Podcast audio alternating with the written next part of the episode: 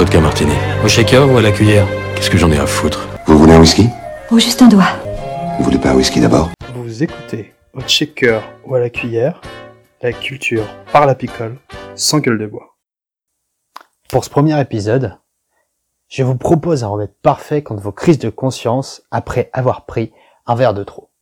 Si vous êtes un irrécupérable pochetron, ce n'est pas votre faute, mais celle de vos ancêtres.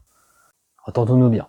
Je parle pas ici de penchant prononcé de papy Raymond pour le Ricard, mais d'une théorie d'un biologiste californien qui veut que notre digne espèce soit génétiquement prédisposée à s'en jeter un derrière la cravate. En 2004, Robert Dudley avance l'hypothèse dans la revue Nature History Magazine que l'appétence de ses contemporains pour l'odeur et le goût de l'alcool viendrait du temps où nous étions, en déplaise aux créationnistes, des primates s'épanouissant dans les zones tropicales. En temps reculier, pas de magret de canard ou de cas de fromage. Le fin du fin de la gastronomie, c'était le fruit mûr. Les fruits sont apparus il y a 120 millions d'années. Exposés à de la chaleur et de l'humidité, et sous l'influence de levures naturelles, ces derniers sont déjà naturellement capables de fermenter et de transformer leur sucre en gaz carbonique et en éthanol. L'un de vos prochains impératifs. Vous pourrez méditer sur le fait que le contenu de votre verre est apparu 119 800 000 années avant l'Homo sapiens. Je vous le garantis, ça rend humble.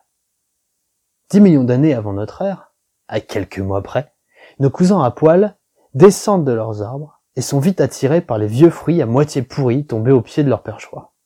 Cette nourriture à la DLC un peu limite présente pour eux plein d'avantages. Pour commencer, elle dégage une forte odeur et est ainsi plus facile à repérer. Elle est plus facile à digérer et à assimiler, ce qui en fait un bon plan en termes d'apport calorique. Elle a également des propriétés antiseptiques, plutôt pratiques à une époque où l'hygiène est plus qu'approximative. Et oui, gel hydroalcoolique n'existait pas encore. Cerise moisie sur le gâteau anachronique, la faible quantité d'alcool contenue dans ces kumquats du passé ralentissent le métabolisme des primates et leur permet de mieux stocker les graisses. Eh oui, pensez-y avant de vous murger au morito cet été. La bébine, ça peut donner des bourrelets quand on en abuse.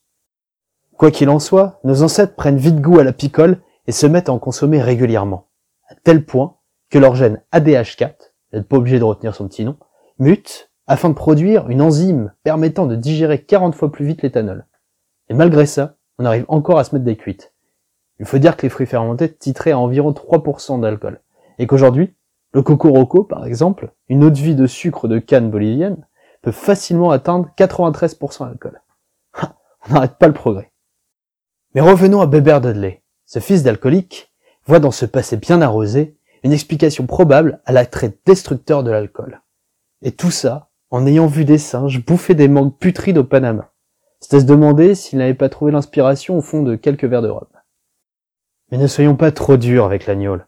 Toujours selon notre biologiste californien, l'effet de l'alcool sur l'humour de nos ancêtres aurait également favorisé leur caractère aventureux et aurait donc contribué au développement de l'espèce. Mais ce n'est pas une raison pour oublier que l'abus d'alcool vous rend malade et con, et que savoir boire, c'est surtout savoir quand s'arrêter.